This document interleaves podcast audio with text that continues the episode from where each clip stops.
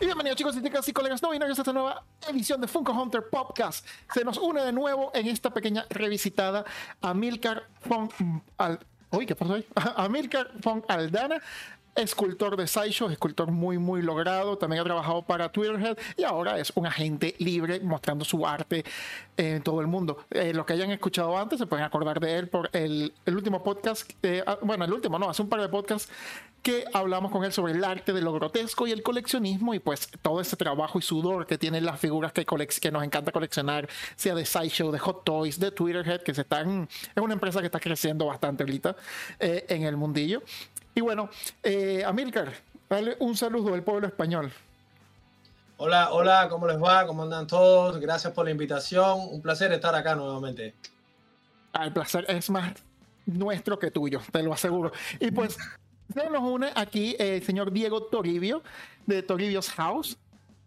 Hola gente, un placer estar de nuevo con todos y aprender un poco más de la escultura de las marcas grandes como Twitterhead con Amilcar y vamos a ver qué tal nos lo pasamos hoy.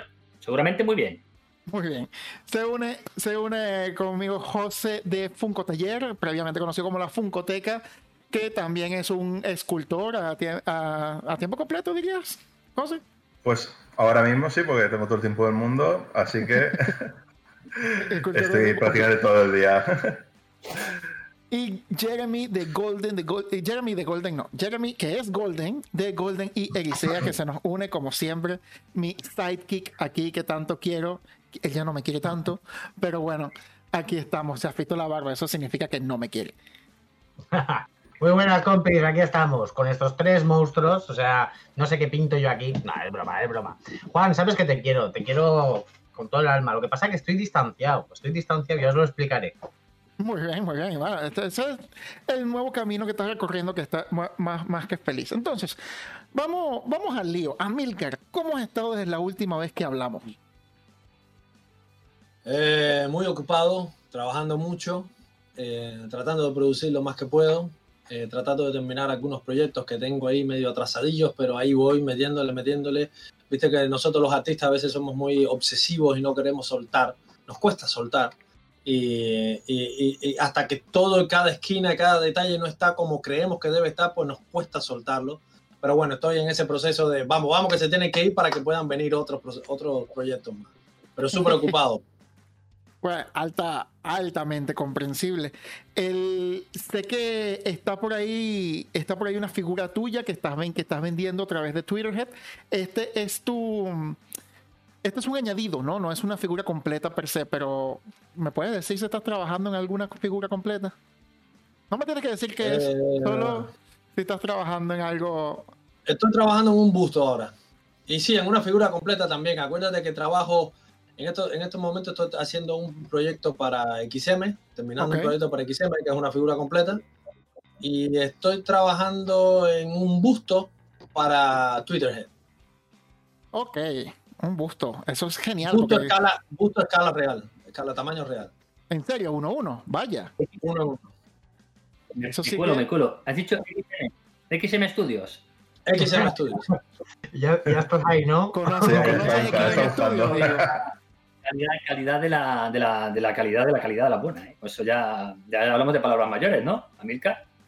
Bueno, eh, por lo menos yo estoy tratando de poner lo mejor que puedo. Ya, ya XM anunció que va a sacar eh, una pieza mía, que es el, primer proyecto que hice con ellos, que es un Alien, un Alien Warrior. No sé si lo han podido ver por que ahí. Es, que es figura semi-completa, ¿no? Y con varias es una figura completa con, y en la base tiene alrededor de cuatro huevos y en, y en la base tiene integrado como ocho facehuggers.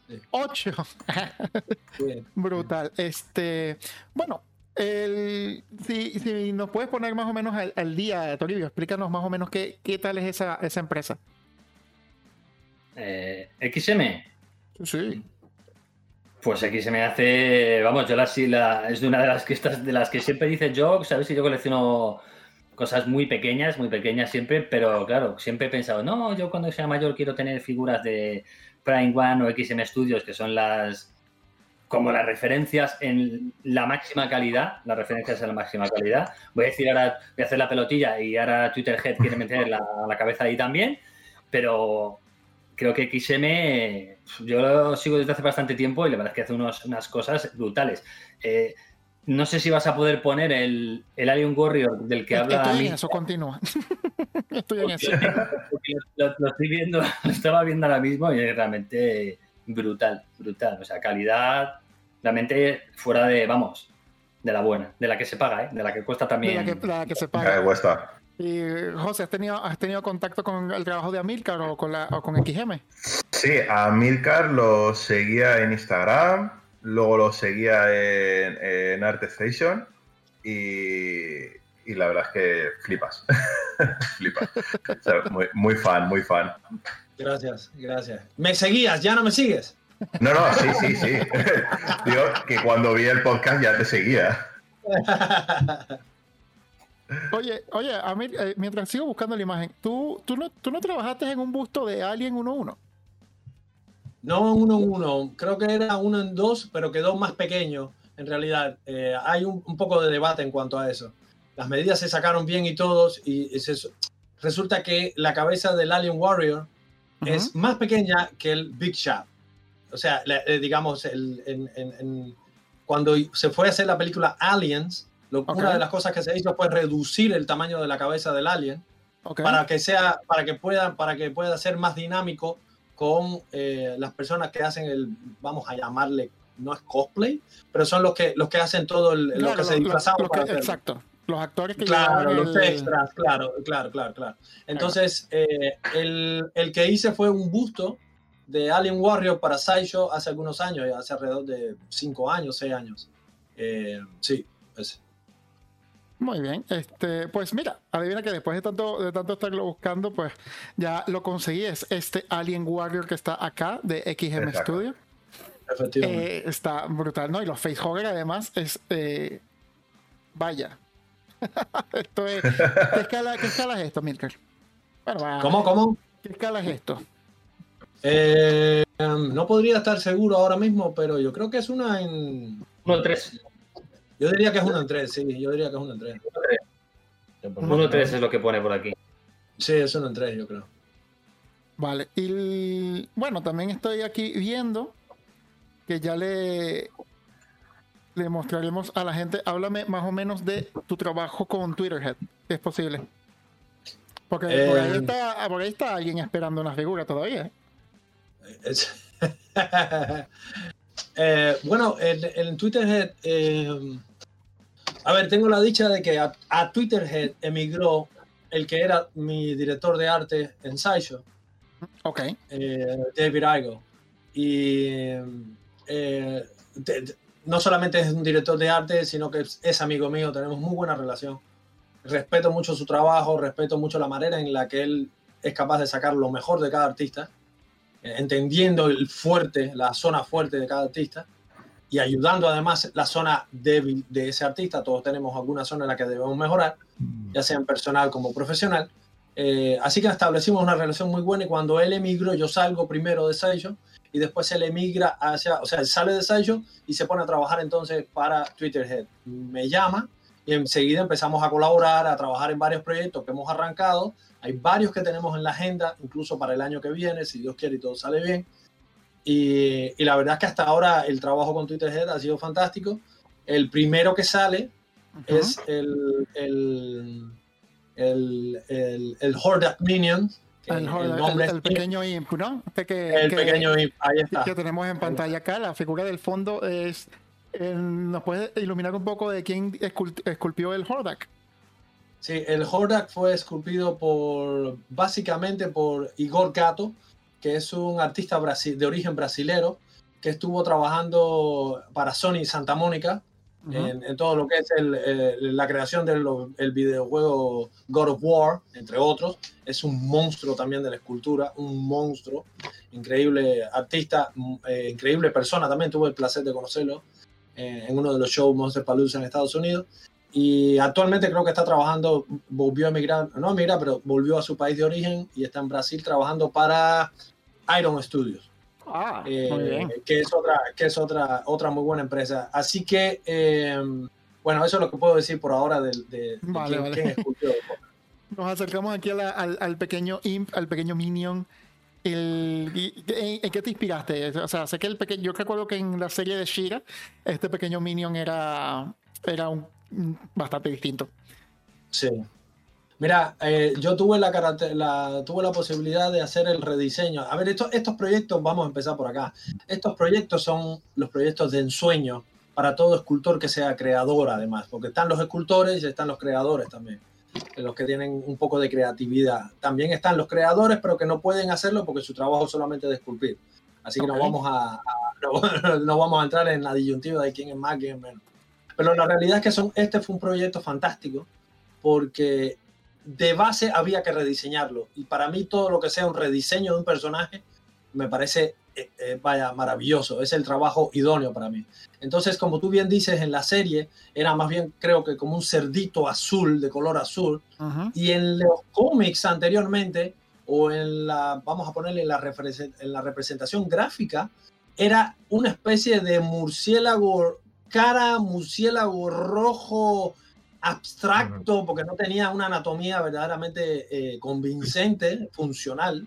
Ok. Y nos, nos dimos a la tarea de rediseñar y hacer algo que estuviera relacionado con lo que ya se había hecho, pero al mismo tiempo que fuera funcional, que fuera copado, que fuera como una especie de dragón mezclado con murciélago, mezclado con cerdo, eh, algo, ¿sí? Siempre tratando de ser lo más fiel posible a lo que ya se había establecido, pero eh, eh, trayéndolo totalmente una, una, una, una sensación nueva.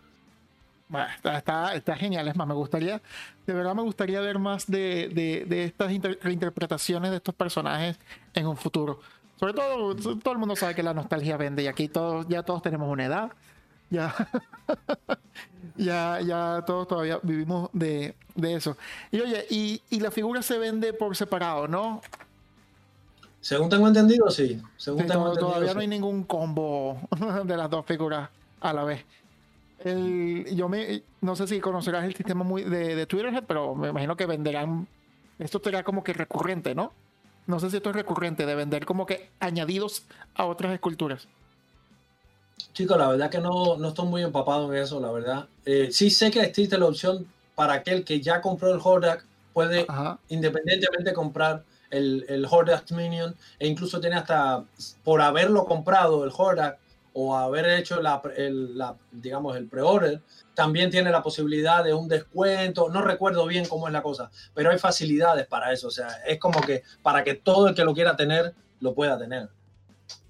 Ya, al- altamente comprensible. Eh, Jeremy, tú que estás más conectado en el, en el mundo de comprar figuras de, resina, ah, ¿has visto que este, que este, este formato se repita? Se, vea. La verdad que, que no se ve muy a menudo. Yo por lo menos no lo he visto muy a menudo. Sí que he podido ver composiciones de dioramas, ¿no? Que te van sacando varias partes, pero el, una figura y su complemento aparte, a mí no me ha tocado ver muchas.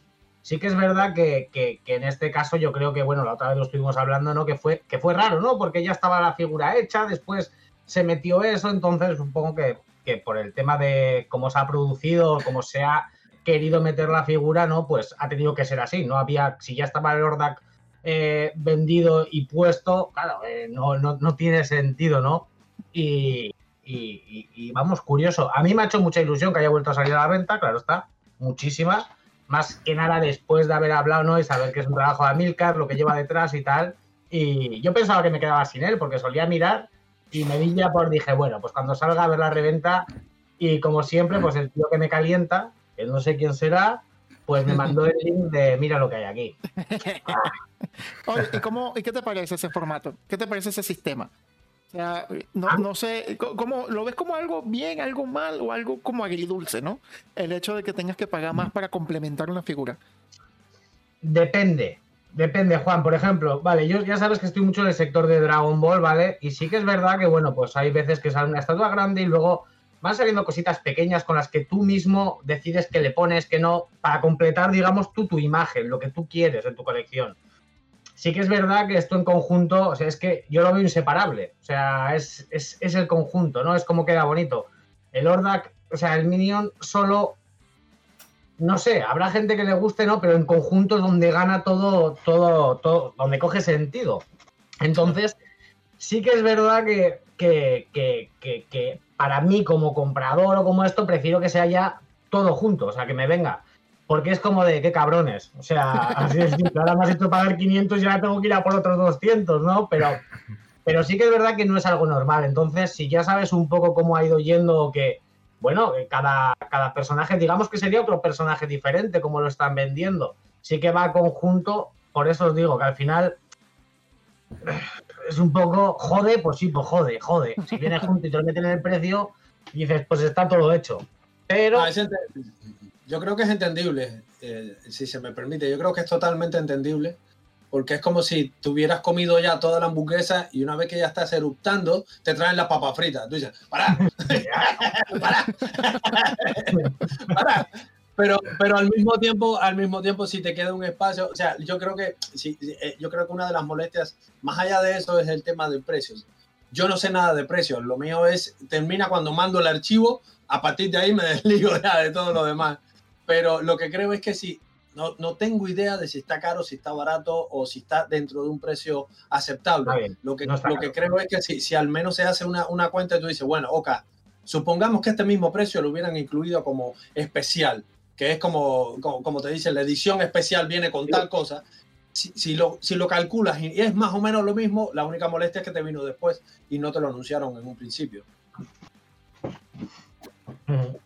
Disculpa. Bueno, Sideshow, eh, eh, hace, hace algo similar, pero claro, es, en detalles más pequeños. Por ejemplo, paga 30 dólares más y tienes estos añadidos a la figura, ¿no? Pero claro, son pequeños, no es, prácticamente una figura nueva como, como lo es en este, en este sistema de Amilcar. Oye, vamos a entrar un poquito más en lo, en lo manual, ¿no? Para, que sea más como que el ámbito de, de José, de Funko Taller. Tú, tú esculpiste este ¿E-, ¿Este Minion en ZBrush o lo esculpiste en físico? En ZBrush. La, la, pregunta también aplica al Alien, ¿no? Porque vi una, vi una figura en física que no sé si. Al, al, warrior, al, Alien Warrior. El de el que hice para XM, que es este que todavía no ha salido a la preventa ni nada, eh, eso es íntegramente hecho en ZBrush. Okay. Y, y, el anterior es íntegramente hecho, si van a mi Station lo van a encontrar eh, creo que habíamos visto eso la, la vez pasada. Sí, vimos el, el, el, claro, del Predator ese, sí fue en sí fue esculpido. Eh, tradicional. Sí, pero el, el busto del Alien Warrior también, que hice para Sayo, también fue eh, tradicional, hecho tradicionalmente. ¿Cómo, cómo, ¿Cómo te ves en el ZBrush, José? Oh, fatal. pero, no, no, yo, lo ves como herramienta? Lo veo fantástico. O sea, veo que tiene una versatilidad increíble. Y, yo estoy viendo trabajos de, de Amilcar, la verdad es que veo lo que hace en tradicional y luego veo que tiene trabajos, como por ejemplo eh, en el Predator, que luego está también en digital. O sea, eh, está en manual y luego en digital. Y flipo con la cantidad de detalles y lo precisos que son y tal. Y, vamos, alucino. Y a mí, ¿qué, qué, prefieres? O sea, yo, sé que en, el gran esquema de las cosas, ZBrush es mucho más sencillo. Pero, eh, ¿qué, ¿qué, diferencia tú consigues a veces al trabajar manual al trabajar con ZBrush? O sea, ¿sientes que hay mejores resultados en ZBrush por la facilidad de corregir? O, o a veces cree que ese sentimiento orgánico de trabajar con el, con, con el iba a decir el epoxi, pero quería decir el Sculpey, de trabajar el Sculpey y eso te hace sentir eh, como que más logrado, ¿no? Mira, eh, yo creo que por momentos, yo, eh, por momentos extraño muchísimo el tradicional, muchísimo. No puedo ver, no veo la hora cuando pueda tener tiempo o hacerme un tiempo para esculpir. Tengo 20 ideas para hacer tradicionalmente extraño muchísimo el tradicional. Extraño el hecho de que cuando termino con la figura y digo la terminé en el tradicional, ya no tengo que emplear no sé cuántos euros en el caso de España, no sé cuántos euros para imprimirla. O sea, yo ya la tengo. Yo ya la tengo. Tampoco tengo que emplear muchos más euros o romperme la cabeza si la máquina, qué tipo de, resina va a utilizar o qué tipo de plástico va a utilizar o qué tipo de... Eh, es, lo terminé y ya lo tengo. Lo tengo en mi mano. Perfecto molde, copia, casting, arriba, a venderlo, a pintarlo, a lo que quieras hacer con eso. Pero en el caso del digital es siempre, siempre es, saldrá bien Y es algo a lo que yo todavía no me acostumbro con el digital. Por más que, como bien dices tú, en el gran esquema del mundo actual, el ZBrush y lo digital está arrasando. Ok, es algo a lo que hay que adaptarse, hay que hacer todo el esfuerzo por adaptarse a eso. Eh, pero una vez que yo termino la figura, esa, cuando yo termino una figura tradicionalmente, es la sensación de decir, lo terminé, qué lindo que está, acá está, lo miro, lo vuelvo, lo ilumino, qué lindo que está. Cuando yo termino una figura digitalmente, ah, no, espérate, espérate. Sal, ahí vienen todas las dudas, Ya. saldrá bien, está, estarán muy profundos lo- lo- los detalles, eh, habrá que rehacer algunas zonas porque a la hora de imprimir no van a salir muy bien. Ya. Los ¿Le, le- encajes le hay- va a fallar? no, no, no, no. Es, es, compadre, yo te digo que es un proceso que yo supongo y espero y anhelo que con la práctica vaya siendo menos engorroso y menos molesto. Pero por ahora que ya llevo alrededor de dos años trabajando profesionalmente como artista digital, o sea, escultor digital, esa sensación nunca ha cesado, compadre. Esa sensación de incertidumbre a la hora de entregar un trabajo, ¿qué va, compadre? ¿Qué va? Pero una, una pregunta, yo quiero hacerte una pregunta, Amilcar. A ver, tú Venga, venga, tira, tira. entregas ¿No el será, alien, ¿No será la que dijiste el otro día? entregas el alien interior, que no sé, la base y también la has, es- la has esculpido tú. Sí, todo, todo, todo. La pierna esa encima de la cabeza del otro cacho de alien. Digo, No, o sea, no, tú- espérate, espérate, espérate, espérate, espérate, espérate. Creo que estás mirando otra, a ver, es que hay dos. esa fue la que se hizo anteriormente. Vale. Si vas a mi ArtStation, Yo tengo esta. Aquí. Ya, claro, es es- la que- esa es la que hice yo. Sí, la que estás en el nido, la que está en el nido, eso, la que estaba en el nido. Esa, sí. Vale, no, sí es verdad que era la que estaba en el nido, es que estaba aquí mirando cuatro a la vez. Por Y eso, yo quería preguntar, tú cuando entregas tu trabajo, que luego llega el shading y tiene que darle el pintado y tal, tú, tú el día que ves la figura que ha salido de fábrica y empiezas a ver las fotos de estudio, dices, madre mía, qué trabajo y qué curro me he hecho aquí. Porque, claro, que- lo que tú estabas diciendo, hasta que no realmente no la ves salir de la fábrica y no ves que alguien la ha pintado y no, y no te dicen, Amilcar, te mandamos las fotos de, de estudio de- del pre-release, o como lo llamen ahí, y tú dices, qué bichulo ha quedado esto, ¿no? ¿Sabes? Entonces ha quedado brutal. sí, sí. Sí, sí, sí. Lo que pasa es que, sí, claro, claro, eh, Diego, es, es una vez que ves las fotos de la impresión, que yo ya he tenido la posibilidad de ver algunas fotos de la impresión del Alien, como, digamos, gentileza de, la, de XM, de los chicos de XM, es como que tu alma puede volver a descansar. Ah, ok. Ok, todo el trabajo de esto, toda esa preocupación, ya libérala, que quedó bien, salieron todos los detalles, salió todo lo que quería, listo, quedó bien. Ahí, compadre, yo vuelvo a descansar. Pero mientras tanto, con cada figura nueva, no es que tú dices, bueno, si el alien salió bien, esta también, no, es que no es un alien. Esta tiene ropa, esta tiene textura de roca, esta tiene textura de no sé qué, eh, tiene muchos más encastres. Por ejemplo, les puedo adelantar, les puedo adelantar que la figura que estoy haciendo para XM ahora es algo como lo que yo nunca he hecho en mis dos años de carrera como, como escultor. O sea, la complejidad que tiene para mí ha sido enorme. Me he pasado discúlpame, ¿en tus cuántos? dos años de escultor digital. Ah, ok, digital, vale, vale, me quedé así como que Digital, dos digital, años, no. Amilcar. ok, ok, Digital, vale, vale, vale, vale. Entonces, eh, verdaderamente es. eh, con esta otra vez me vuelvo a sentir como. Ok, vamos a entregarla, vamos a hacer lo mejor que puedo, la voy a entregar y, y a esperar a que cuando me manden eh, las primeras fotos de, de la impresión, decir, rezar porque salga bien, rezar porque todo, todo el detalle que le puse salga. Porque, Claro, por porque ejemplo, ese relieve que has puesto, ese relieve que le has puesto en la tela, te van a decir, "Ay, nos queda suavón, nos queda muy, muy profundo, nos queda menos profundo. Claro, ese es el detalle que tiene, el microdetalle que tiene el Z, que hay Claro. que ver si sale. Claro. Claro, toma mucha experiencia, verdaderamente, eh, mucho tiempo, supongo, creo. Yo le he preguntado a artistas que llevan más de 10 años siendo escultor eh, digital y les pregunto, ¿hay alguna fórmula secreta para uno verdaderamente decir, ok, si llevo la profundidad de la tela a tal punto, estoy seguro de que va a salir. Y me dicen, no, no, no lo hay, no hay ninguna garantía en eso. Vas, vas oliendo, vas aprendiendo, vas diciendo, bueno, sí, ok, me parece, o sea, vas creando un sexto sentido. Pero la fórmula perfecta para que salga todo lo que tú le pones, no la hay. Depende de la máquina, depende de la copia, depende del molde, de, oh, depende de tantas cosas que no hay seguridad, que es una de las grandes diferencias con lo tradicional. Compadre, cuando usted terminó de eso, usted lo tiene en la mano y es casi seguro que el molde que hagas va a sacar eso. No hay con qué darle.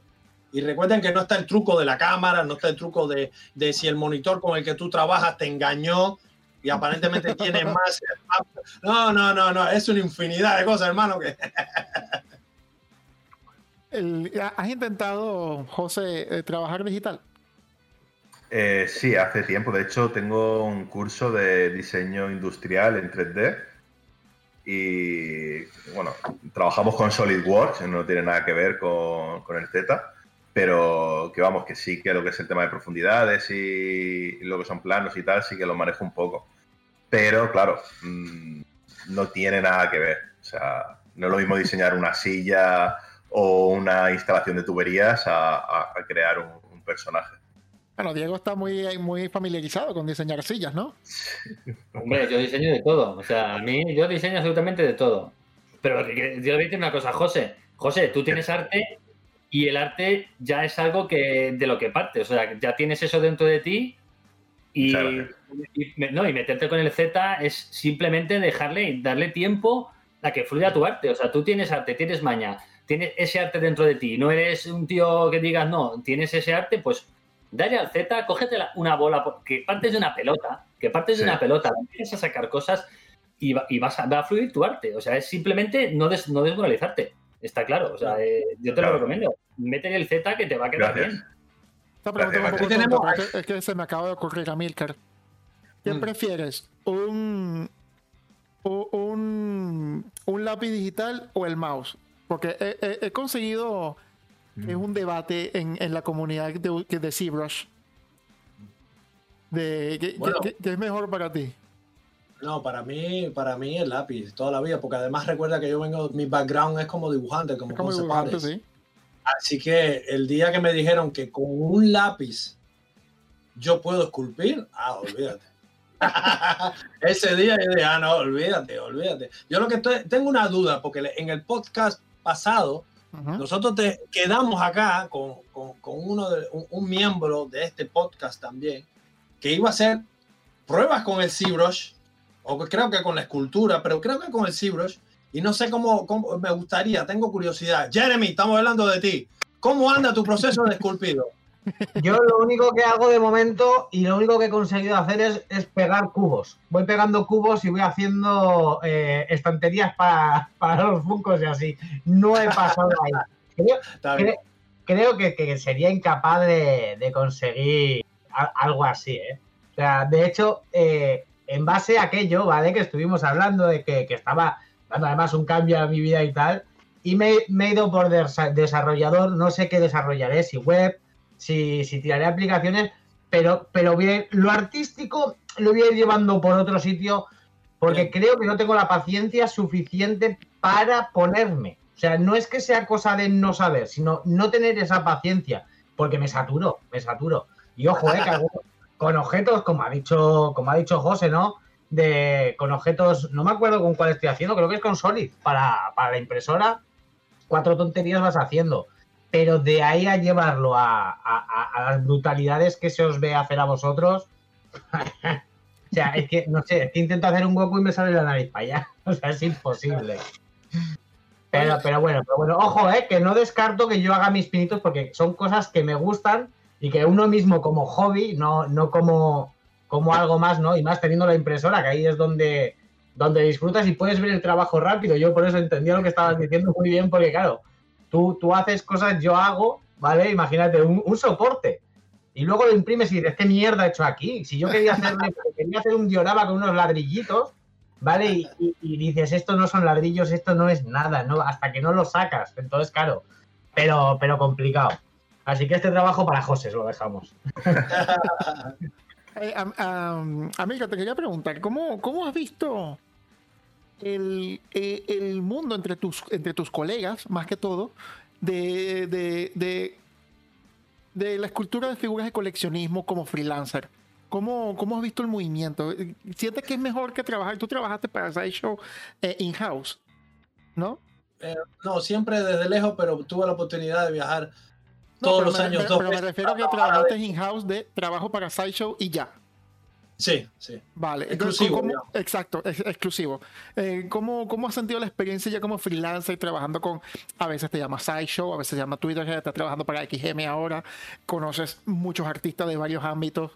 ¿Cómo, cómo ves eso? Bueno, no es lo mismo, verdaderamente no es lo mismo porque se pone, a ver, lo creas o no, lo creas o no, el, el hecho de trabajar solamente para una empresa tiene sus pros y sus contras. Eh, existen intereses personales como artista y como profesional que no siempre van de la mano con el interés de la empresa. Eso lo habíamos hablado, creo que lo habíamos tocado. Hablamos, eh, si la- algo similar, sí. algo similar. Entonces, eh, lo mismo está el hecho de que yo increíblemente siento dentro de esta incertidumbre financiera que es la esencia del freelance, yo siento una urgencia por aprender, una urgencia por mejorar mi trabajo y por competir. No competir con otros, sino competir con la, con la calidad que yo he tenido hasta el día de hoy y con la calidad que se está pidiendo en las empresas. Entonces, desde ese punto de vista, creo que hay mucha competencia actualmente. La pandemia ha favorecido la competencia. Todo el mundo se volcó hacia la computadora porque era el único medio de contacto, con, tanto con tus seres queridos como con el mundo exterior. Y por lo menos acá en la Argentina se han hecho grupos de escultura, pero a rolete. Todo el mundo está practicando ZBrush, todo el mundo quiere tener el ZBrush, todo el mundo quiere, eh, eh, eh, eh, no sé, o sea, es una ola de deseo y verdaderamente ha permitido que muchas otras, muchas personas que estaban, eh, bueno, indecisas, qué sé yo, están saliendo a la palestra y con un talento enorme. En mi caso, eh, yo lo he sentido, lo he sentido estimulante. El paso de trabajar exclusivamente por una empresa a, es- a ser freelance. Muy estimulante porque además la variabilidad de trabajo que me pueden llegar es muchísima y en dependencia de lo que yo aprendo y en dependencia de las horas que le dedica al estudio, será también el trabajo que me llegue. Si yo estoy estudiando y quiero hacer hard surface, pues si yo posteo figuras con hard surface, me van a llegar probablemente también propuestas de esculpido de figuras con robótica, con hard surface o lo que sea. Entonces, eh, mientras que a lo mejor dentro de SciShow, no dentro de SciShow, pero dentro de una sola empresa, por lo general las empresas se manejan, perdón, de esta manera. Dice, bueno, Amilcar es bueno creando monstruos. Bueno, eh, si hay que crear un monstruo, Amilcar lo va a hacer. Y fulanito es bueno creando chicas tipo pin-up o lo que sea. Bueno, fulanito es el que le vamos a dar. De manera tal que te encasillan Ya. te encasillan. Y a mí, por ejemplo, me, me, eh, eh, en Sideshow me sucedió que en los últimos tiempos todos los aliens y los proyectos que tuvieran que ver con Alien y Depredador se lo daban a otros, no me lo daban a mí. Entonces eso es una, esa es una de las cosas que yo dije, bueno, pues, pues la verdad es que yo no digo nada en contra de los otros artistas, creo que han hecho un trabajo fantástico, pero coño, la verdad es que me gustaría que me tocara, porque tengo cosas para decir. Y fue una de las, fue una de las, de las tantas gotas que colmaron el vaso y dije, bueno, es hora de agarrar mi propio camino. Pero bueno, no, ha sido verdaderamente eh, fantástico el, el mundo del freelance. Sí, y, además he notado que en el mundo del freelance eh, empieza, empiezas a tener un nombre, ¿no? O sea, ya, ya deja de ser la figura de Sideshow y es, mira, la figura de Amilcar, ¿no? Sobre todo en, en- en el mundillo. Que tú dices, ah, mira, Amilcar hizo esta figura. Y, por ejemplo, yo, yo, no, yo no descarto verte cuando ya se pueda salir a la calle en, en Anaheim, en un designer con en el futuro, ¿eh? En, Yo tampoco lo descarto, me gustaría. yo no, yo no lo descarto. Y eh, lo que me lleva a mi siguiente pregunta: ¿has pensado alguna vez crear tu propia línea así tú, lo más independiente posible? Sí, sí, sí, sí. Tengo, tengo, eh, tengo varias ideas que tengo trabajando, porque al final de todo, al final de qué es lo que hablábamos la vez pasada con, con Diego y con Jeremy, que al final de todo te van a recordar, o al menos así veo yo mi futuro, te van a recordar por las cosas nuevas que traes y pones en el mercado o en el área donde tú trabajas. Eh, ese- eso es un dilema artístico y personal, humano. Si quieres ser recordado o no. Y si quieres ser recordado, ¿cómo te gustaría ser recordado? Eso es un dilema que los artistas siempre tenemos entre, entre manos, ¿sí? Porque podemos decir, bueno, a mí no me interesa, yo amo lo que hago y listo, en el fondo de una cueva y no publico nada y yo soy feliz haciendo lo que hago. Bueno, está bien.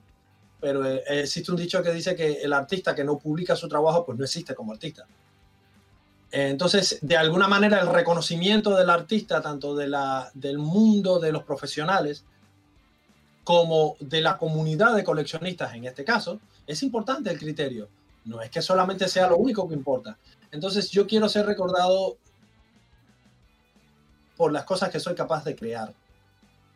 Mi mente, la- las criaturas, los personajes, lo que yo soy capaz de dar vida y que no se haya hecho hasta ahora. Eso es una parte. Y la otra parte, eh, no voy a hablar mucho de ese proyecto porque eso lo tengo en secreto, no voy a decir que se me copia por ahí claro, claro, claro.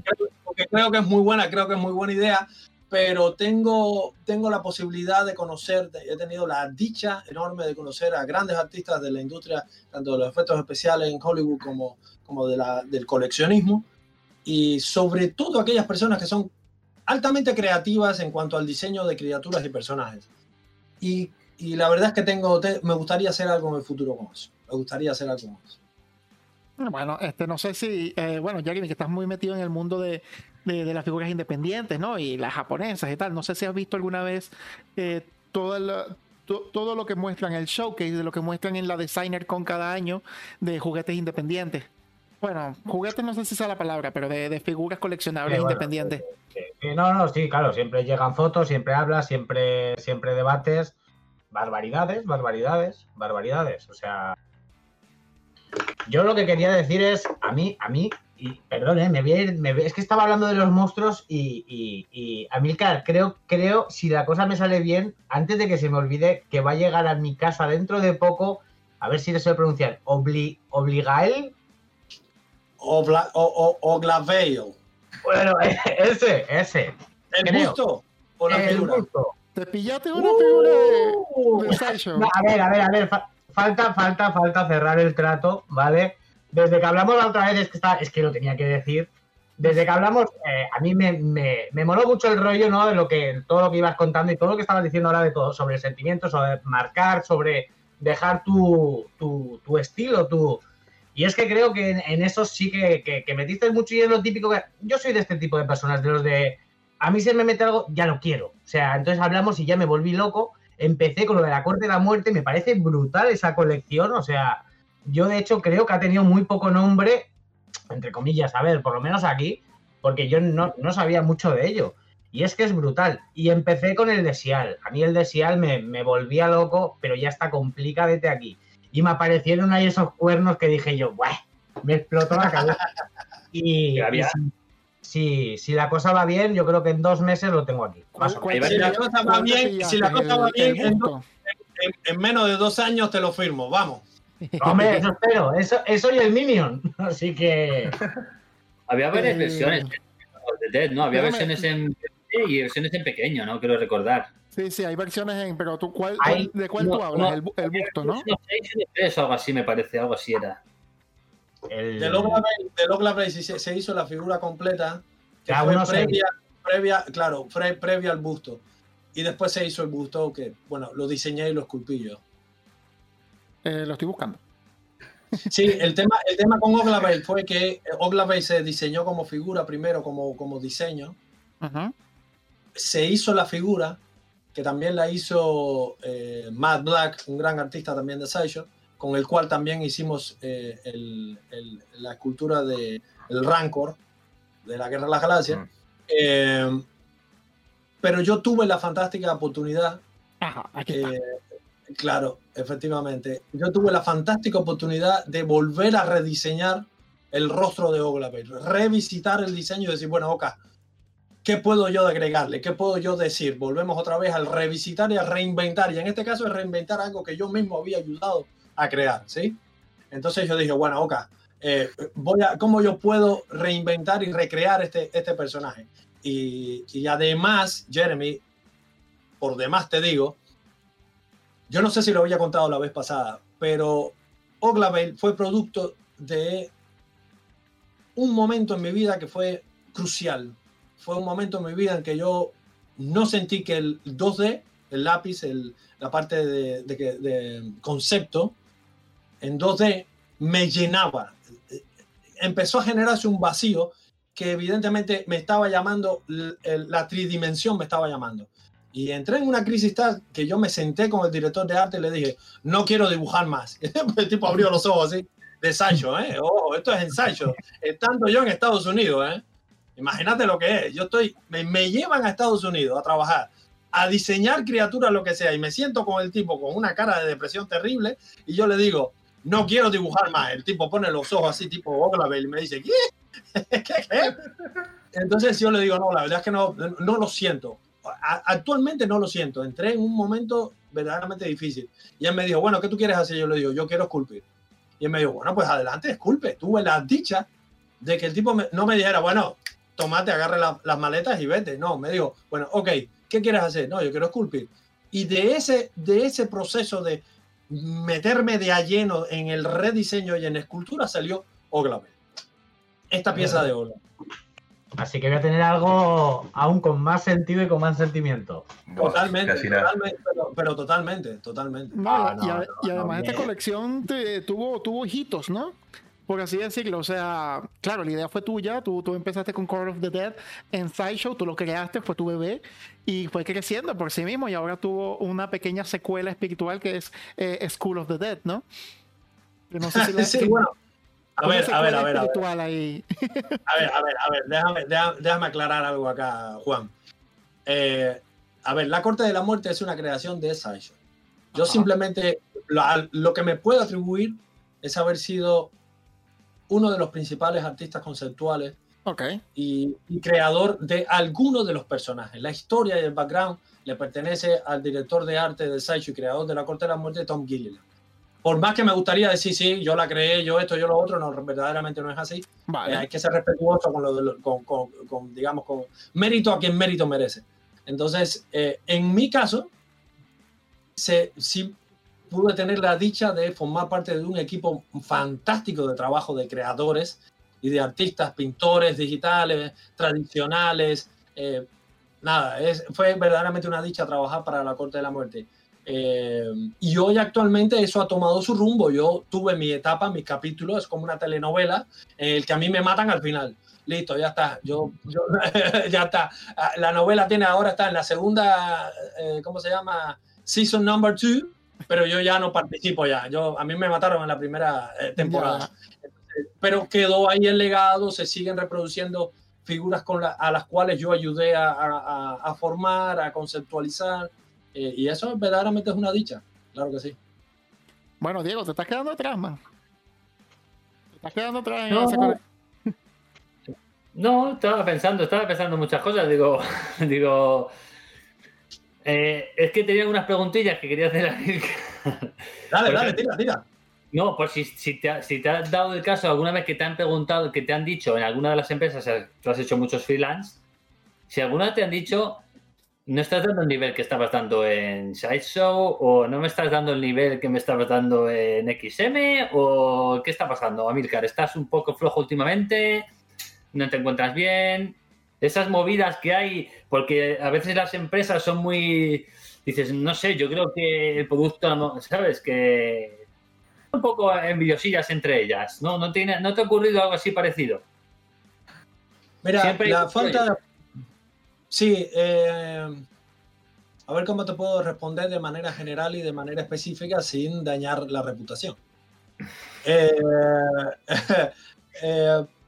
a ver, la falta de apreciación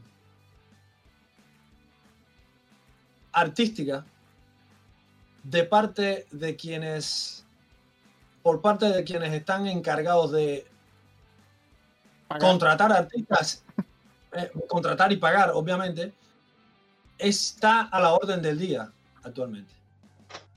No en, muchas veces no entienden el concepto de la creación de un mundo detrás de un personaje.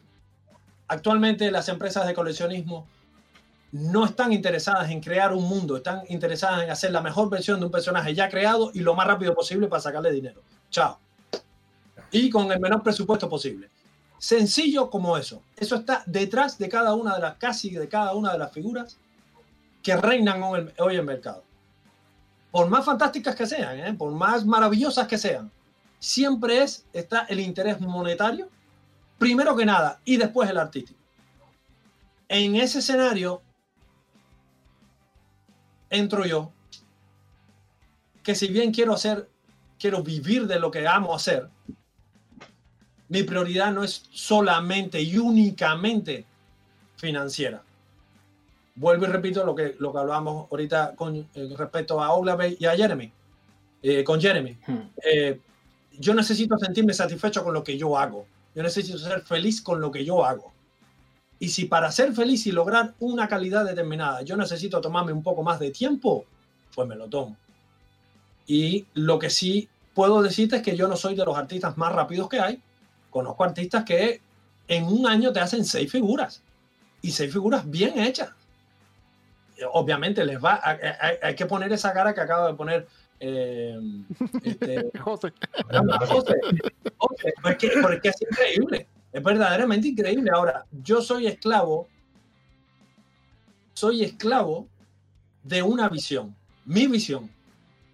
Actualmente yo estoy trabajando en una figura que el reto mío es, eh, eh, una figura que entra dentro de una colección ya establecida dentro de XM. Es una línea que ya se había empezado y es casi probable que sea una de las últimas dentro de esa línea. Vayan tomando nota. Y, Toribio ya está ahí, de que te pego. Eh, yo, yo, también. ¿eh? Eh, mi, mi, reto más grande fue poder conceptualizar a este personaje dentro de esa, de esa línea. Reto cumplido, pero ahora hay que llevarlo a cabo. Yo soñé, yo lo logré logré hacer, idear un personaje a través de los conceptos del arte conceptual, y meter este personaje y dotarlo de suficientes características como de manera tal que, que hablen del personaje en sí, pero al mismo tiempo que pertenezcan a ese mundo que hasta cierto punto ya se había creado en esa línea. Ahora, viene la parte de tienes que esculpirlo. Entonces, cuando vienes a esculpirlo, tú te das cuenta que ya no es un Superman con una lycra sobre una base sencilla. Es mucho más que eso. Más allá de que el personaje no sea Superman y no venda tanto como Superman. ¿Está bien? Entonces, eh, lo, que, lo, que, lo, que, lo que me podrán decir el día de mañana es, ah, no, te tomaste mucho tiempo para hacerlo. Ah, no, eh, eh, tú no eres de los artistas más rápidos. Pero jamás, al menos ese es mi objetivo, jamás van a poder decir, no, no, no, no, esto no tiene la calidad requerida. Jamás. Muy bien. eso es lo que pasa que, bueno, está, está Z. Yo creo que eso, eso ha sido una de las gracias de, de volverte freelancer, ¿no? Ya no, no atorarte en ese mismo ambiente de, de tener un superior que te diga, oye, este, lo necesito para el lunes. Muévelo. el, tema, el tema además está, el tema además está en que yo comprendo, yo puedo comprender todas las razones financieras de una empresa e incluso mía. O sea, a ver, si a ti te pagan por una, por una escultura, vamos a ponerle 10 euros, y tú la haces en un día, son 10 euros al día. Pero si tú te demoras haciendo la escultura una semana, son 10 euros al día. Digo, a la semana. Ya. no te sirve igual. Ya no te sirven igual. Entonces, yo estoy renunciando al yo tomar la decisión de tomar, de hacer las cosas y llevar el proceso eh, lo más fiel posible a mi visión y a la calidad que yo considero que debo tener como artista, a veces eso incluye perder financieramente. Porque yo por entrar, por entregártelo en un día, por ganarme esos 10 euros, no voy a entregar algo que después me digan, no, yo no te voy a contratar más porque entonces si me gano ese comentario que habla Diego, no, esto no tiene la calidad requerida.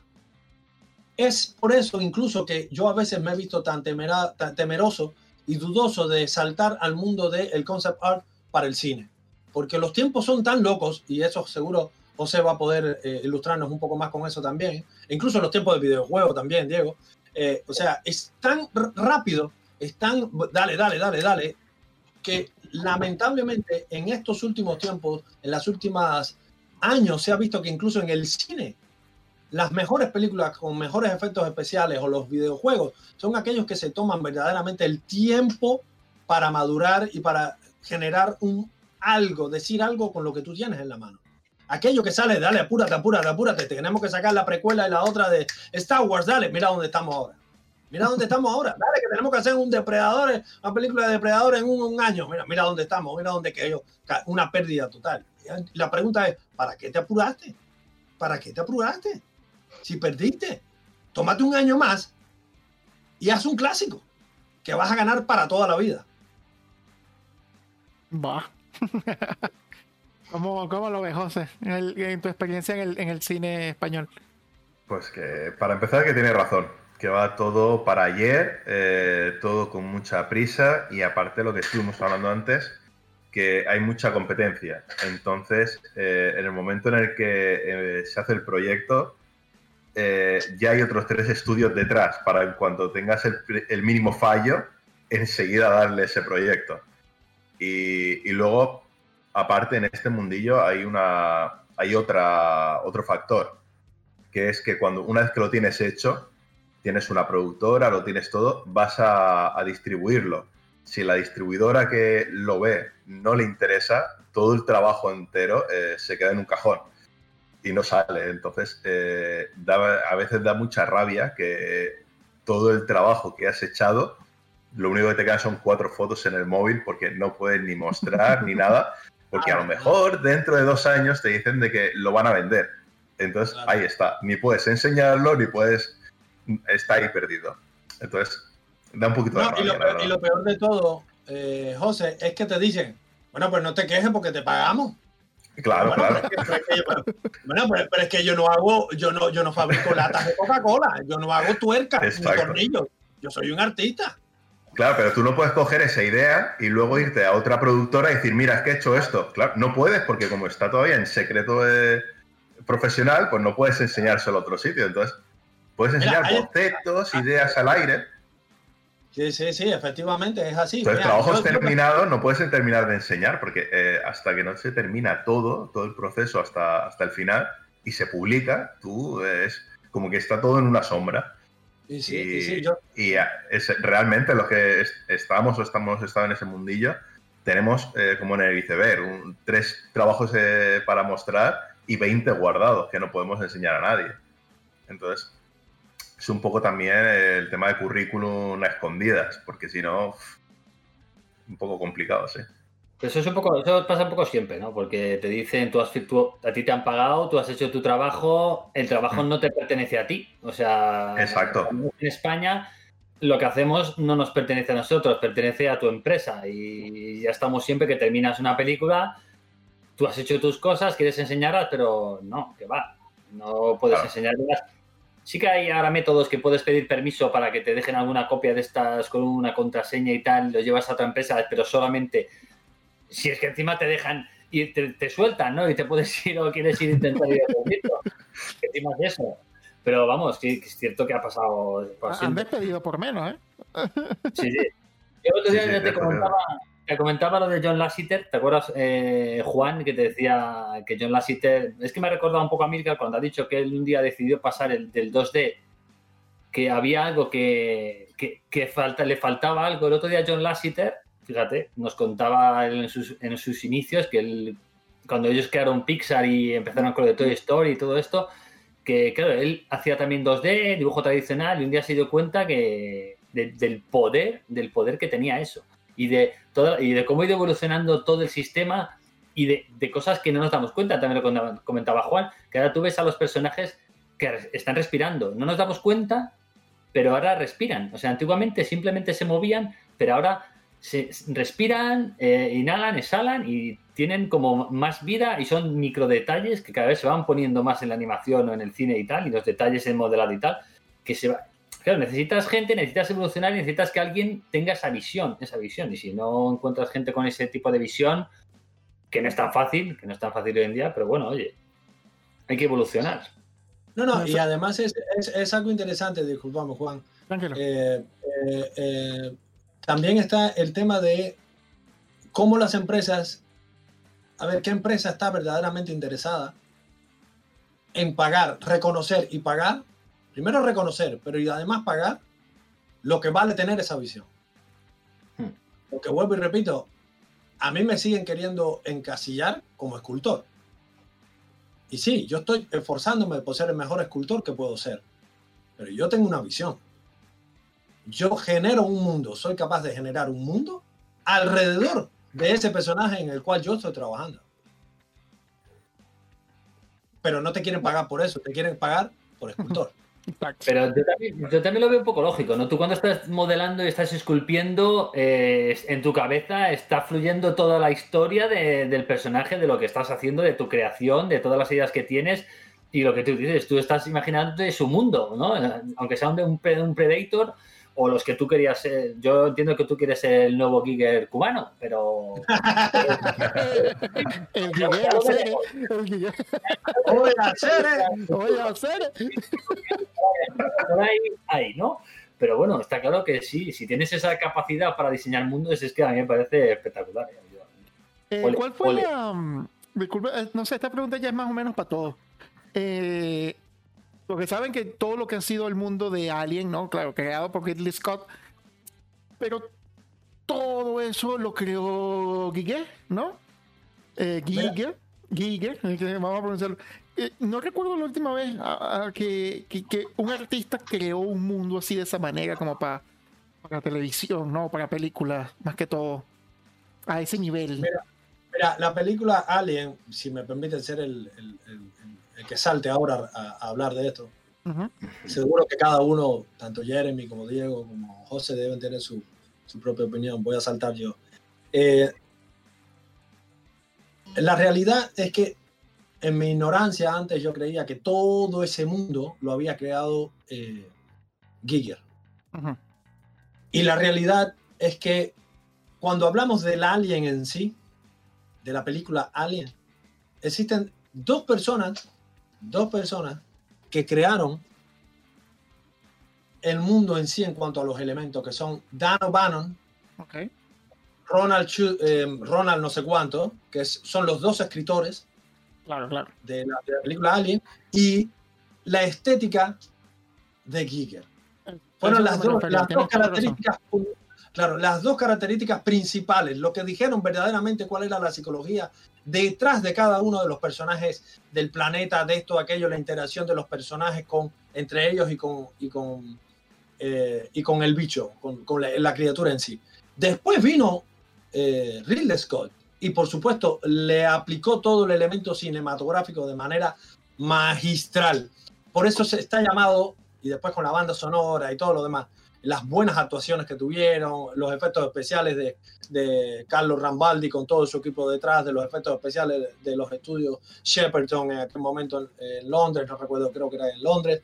O sea, está llamada a ser una película, la película de- de ciencia ficción perfecta, porque se reunieron todos los elementos para que fuera de esa manera. Tal es así que se cometió el error de creer que porque Ridley Scott iba a, a coescribir la secuela o la precuela de Alien, iba a ser un éxito.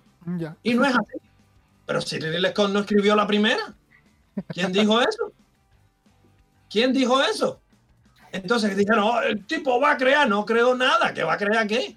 Me llamó a otro que más o menos sí, podrá ser, tener su mérito, pero jamás se iba a hacer como aquellos. Y no fue lo suficientemente fiel. Entonces, lo que quiero decir con esto es que Giger además tiene una estética que él crea su propio mundo biomecanoide. Ajá. Y eso también, eso no hay que quitarle mérito para nada. Este tipo está, eh, eh, es un fuera de, fuera de serie, es un fuera de serie. Sí, la verdad, Fue. Giger, al igual que, que Alex Gray, que no sé si lo conoce, em, tienen esa estética tan marcada, tan que tú lo ves de lejos y tú dices, esto es, esto, esto es de Giger.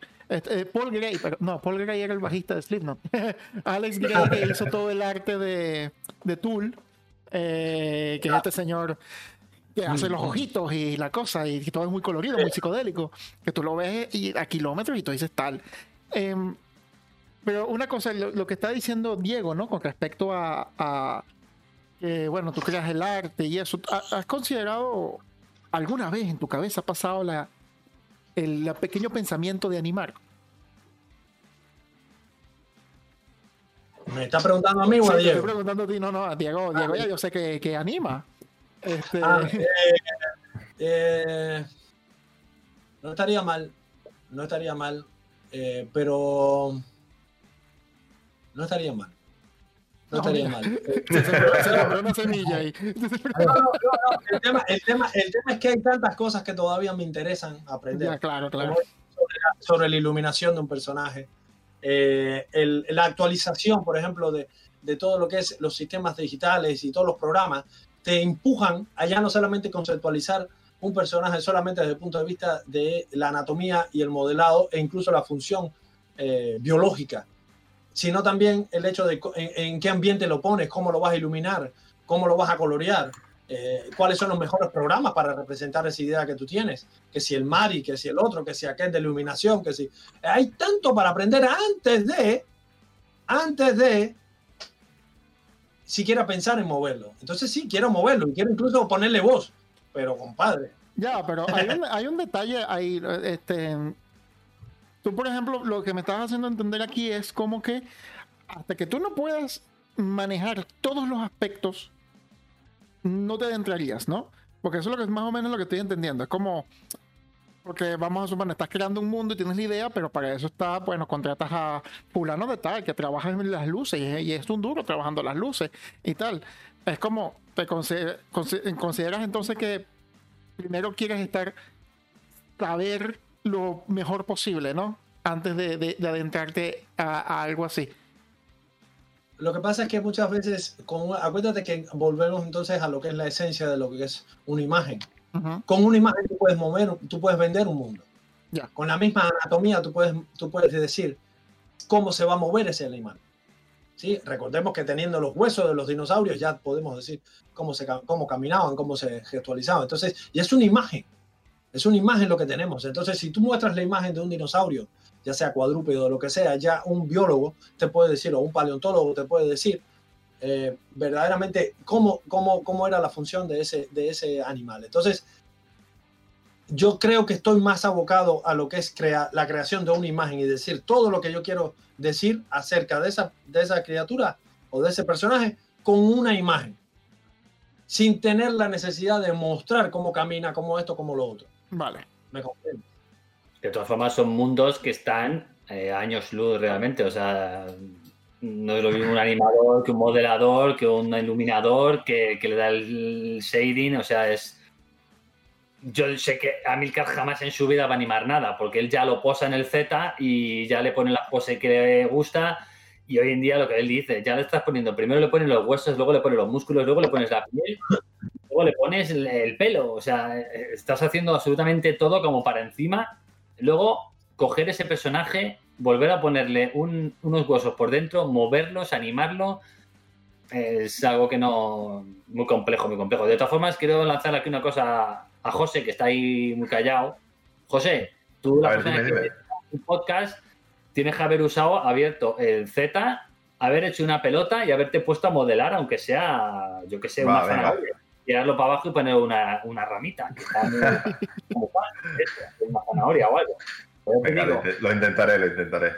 que lo que decía antes Juan de- del ratón y el lápiz, si no tienes más remedio que usar el ratón, pues hombre, usa el ratón. eh, eh, eh, yo, tengo, yo tengo colegas que, que son muy buenos en ZBrush y me han dicho que, que les encanta, el, eh, eh, en- tienen como que más precisión con el ratón en ciertos aspectos, Eh, pero, y sobre todo con el ratón que es una, una pelota a un lado.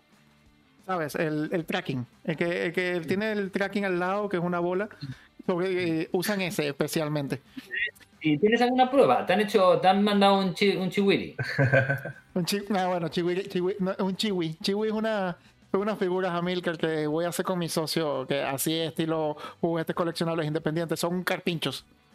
No conozco a nadie, no conozco a nadie que, que- bueno, a, a menos yo no conozco a nadie que modele con, o que esculpa con ratón, que esculpa con ratón. Eso lo un par de personas, de, debe ser que nosotros, los venezolanos, pues nos ha costado bastante costearnos una, una Cintiq, ¿sabes? Una aguja con Cintiq, pues. Entonces, No, no, pero para, para que yo he hecho todo mi trabajo con una esta, ¿eh? Con con, con una bambú. una bambú. ¿eh? Hace, 10 hace casi 10 años que tengo esta tableta y no la pienso cambiar. Oye, ¿has trabajado con Blender? Eh, no, lo he descargado y, y estoy, Está- estoy, estoy queriendo, digamos, de vez en cuando, cuando tengo la cabeza lista, pues pongo tutoriales y toda la cosa para irme adentrando al programa y familiarizando con todo. Pero, coño, es gratis. Sí, y tiene para iluminar, que tiene decir, para iluminar, tiene para, o sea, tiene todo. Porque lo llaman el, el mejor programa menos definido, porque tiene de todo, tiene iluminación, tiene animación, tiene esto, tiene modelado, tiene de todo. Entonces yo digo, pero a, José a Jeremy que, que le eche un ojo a Blender, porque es totalmente gratis y los expertos en modelado han estado. Oye, este programa promete, promete. muy bien, ¿eh? Sí, sí. Miraré. muchas empresas están sopesando, nosotros usamos Maya y Pero, sopesa. pero, toda la gente de Pixar usa Maya. Nada más No, pero- usan Maya. La idea esa famosa del Blender, todos dicen, ¿y si usamos Blender? ¿Y si usamos Blender? ¿Y si usamos Blender? Aunque hoy en día ya el mundo va a tender a que tú puedas usar Houdini, puedas usar Blender, puedas usar Maya y luego todo se puede usar en alguno eh, independientemente. O sea, que el, los, el pipeline de los estudios hagan que esos modelados se puedan usar, en, eh, da igual el programa que uses, porque con Houdini haces unas cosas orgánicas que son realmente increíbles. Entonces, hoy en día está claro que está todo orientado a que en el fondo puedas usar el, el programa de modelado que quieras. Pero eso sí, el Blender es gratuito. Eh, en Houdini es donde se trabajan eh, físicas, ¿no? Sí, te- cayendo, pro- cosas, gravedad, simulando. Sí, ya. Ya, ya, lo, he visto. Lo he visto. También puedes hacer esculpidos orgánicos, bueno, puedes hacer un poco de todo realmente. O sea, muy bueno. Aún así considero que ZBrush sigue dominando el mercado en, en- con respecto al, al modelo. Y no estoy aquí dando pelota nada más. Eh, em, Es que el competidor, el competidor de, de Cibras en su momento fue el modo y se quedó un poco ahí, se quedó un poco atrás. Entonces, claro, el Cibras es que al final se lo acabó comiendo con patatas. Al final, porque le, le pasó como a Corel. se ha convertido en el- estándar, básicamente. Exactamente. Y bueno, este, ya tenemos aquí una horita hablando de estas maravillas. Eh, al Mika te pondré el día cuando avance con esos carpinchos, esos carpinchos coleccionables que, eh, con los que estoy trabajando. Favor.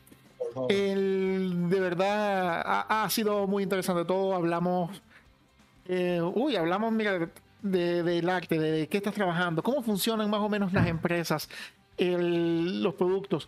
Una, una cosa que al final nunca me respondiste, y no lo digo como algo malo, sino porque cambiamos el tema, es cómo has visto la comunidad de freelancers que trabajen para, también para Twitterhead, para SciShow, en comparación a con quienes trabajabas dentro de SciShow como empresa. Sea, los otros artistas que has conocido. Eh, siempre, siempre, a ver, es- es- yo creo que, yo creo que donde quiera que exista el ser humano van a estar las características del ser humano. Conocí personas dentro de Sideshow que eran increíblemente generosas con su conocimiento, eh, y que si pudieran, si, hubiera- si hubiesen podido, en cuestión de un día te daban todo su conocimiento adquirido de años y años de experiencia. Así como conoces personas que se guardan el conocimiento que tienen Ya. por temor a la competencia. Eso es inherente al ser humano. Eso es, depende de cada cual. Y eso lo encuentras dentro de una empresa como fuera en la vida. Hay personas que yo eh, le he dicho, che, ¿cómo hiciste, cómo hiciste tal textura? ¿Cómo hiciste tal cosa? Y, y me dice, mira, vete a mi Patreon, que yo tengo un video ahí, y compralo. Entonces tú dices, ah, bueno, copado, gracias, gracias, ok, gracias. Eh, voy y trato de hacerlo, trato de colaborar, porque lo que me están pidiendo en realidad es, ayúdame, colabora conmigo. Lo, lo prefiero ver de esa manera. Pero existen otras personas que te dicen, no, no hay ningún problema. Mira, yo lo hago así, lo hago así, lo hago así, lo hago así. Y listo. Entonces, lo dejo a tu criterio, valorar eso. Ya. Existen otras personas que ni siquiera te dan pelota, no te, no, no, no, nada, no te, te ignoran. O sea, e- e- es el, te enfrentas al ser humano. Tanto fuera como dentro de una empresa, te enfrentas al ser humano. Claro, bueno, eh, no te- tenía esa pequeña ilusión en la cabeza que quizás el, el artista freelancer era un poco más, ¿sabes? Más, más caritativo, ¿no? Con la, pero al final eh, tienes razón, el ser humano es el ser humano y pues eh, depende de en qué ambiente se esté moviendo, eh, puede ser tan generoso como puede ser egoísta. Y bueno, el- entonces, eh, espero haya, la hayan pasado bastante bien. Muchísimas gracias a Milcar por ah, eh, darnos toda su sabiduría, hablarnos las historias. Al final nunca nos dijo qué otras cosas está haciendo con Twitterhead. Solo sé que está haciendo una figura, un, un busto 1-1 y, y poco más. El Diego que nos acompañó aquí también lanzando su sabiduría como prop maker, ¿no? Digi- eh, digital, prop maker digital en, en estudio de animación. José, a- acá como trabajador de- del cine español, el- en, en sets, ¿no? Tú estuviste trabajando en. Sí. Más que todo en lo manual, ¿no? Entonces tengo aquí a, Sí, a lo Diego que trabaja en lo Eh, digital. Y Lo que es puesta en escena de FX. Y, y bueno, y Jeremy que es Jeremy. Jeremy, Jeremy, Jeremy, al final no me dijiste qué te pareció el, el, el, el, Minion. No me diste tu opinión, solo me dijiste que te jodió que te la sacaran después. Pero no me dijiste qué te pareció. El, mini, el Minion a mí me parece una brutalidad. Es que además lo ves, no tiene nada que ver con, con Motu. Yo soy fan de. fan, pero fan. No te puedes llegar a imaginar ya, ya la obsesión que, que me está entrando con, con esa serie. O sea, es que me es algo que me remueve mucho. Tengo muy buenos recuerdos de chiquitito. Oye, Y cuando vi tiene a Orban, en su ¿vale? colección, discúlpame, Jeremy tiene algo en su colección brutal, que es una, ¿cómo se llama? Un fotograma oficial, una, una lámina de Un celuloide, un. un celuloide. ¿Y eso de- qué es? El celuloide es acuérdate, lo que usaban antes en animación, que es cada frame, ¿no? Que hacían un celuloide que estaba encima de un fondo pintado. Y bueno, son los celuloides ponían uno tras otro, tras otro, tras otro para Ah, crear la ya, animación. Ya, ya. Eh, Jeremy, te voy a hacer una pregunta. No quiero tomarme mucho tiempo. Yo te caigo bien. Y tú me caes bien, es de puta madre. Bueno, pues voy a agregarte esto. Cuando yo termine de hacer el busto que estoy haciendo con Twitterhead, sabiendo lo que previamente has dicho sobre Motu, Muto, lo que sea, te voy a caer dos veces mejor. Vale, voy- ahorrando, ¿no? Veo ahorrando. Vale. Oh, Fácilmente que ahorrando. Y todo fanático de maravilloso. Masters of the Universe que está escuchando vaya ahorrando. Ahí. Huele a Skeletor, ¿eh? Jeremy, vete ahorrando, pero mucho, mucho. Que a mí me huele a Skeletor. Porque a mí no hace personaje.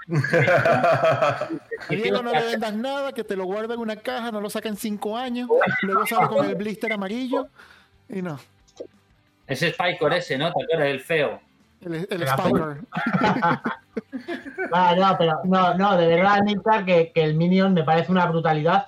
Ordak también, o sea, aunque no sea tuyo, Ordak es un espectáculo. O sea, y yo lo que te digo, no tiene nada que ver, no, no ves al dibujo, ¿vale? No ves a, a la caricatura, pero es, es brutal. O sea, a mí el acabado me parece bestial. Y el Minion es que le va. O sea, es que es para esa figura. Es que es. Yo creo que es inseparable. Así que Sí. todos a comprar, pero ya. En Twitter. Cuando, Vamos, vamos. Bueno, Cuando Amilcar a va a ser la única figura de Spikor que, que no sea horriblemente fea. Uy, ahí puede salir algo, ojo, ¿eh? ni, la anima- ni- ni en la animación a Spiker era bonito, de verdad. Que Mattel, Mattel se votó, ese, ese fue el que menos ganas le pusieron. Y Pobre. bueno, vamos ya, vamos retirando para que para no poner más a Milker en una posición de que tenga que dar más información de la que debe. Ya saben, eh, voy a dejar abajo los links de Twitterhead y sobre todo el link de la figura de Amilcar, del Minion, el, el- y el Hordak que, vamos, que sí, no ves la caricatura, pero a leguas lo reconoces como Hordak. Que eso me parece un logro usar eh, hace- hacer la figura eh, lo más hiperrealista que pudieron y aún así lo ves y tú dices, "Ey, ese es Hordak. A pesar que ni siquiera tiene el mismo color de, de piel. Pero bueno, muchísimas gracias de verdad por pasarse. Eh, estén pendientes para el Boxapalooza que será prontito, prontito. Es más, eh, no sé qué. Va a ser un. Estamos a. En el momento de esta grabación estamos en el 4 de noviembre y el siguiente domingo es el 8, así que para el 15 de noviembre parece que vamos a tener el Boxa Palusa listo para que Jeremy a abrir cajitas. Y pues no me queda más nada que decir. Por favor, todo el despido más feliz que a ustedes les guste. No tenía que ser callado, gracias, pero bueno. gracias, gracias. ¡Ay, mierda Juan! Sí, no, bueno, ya vi. Está bien, no importa. Muchísimas gracias por pasarse. Sin más nada que decir, hasta la próxima. Hasta luego. Chao.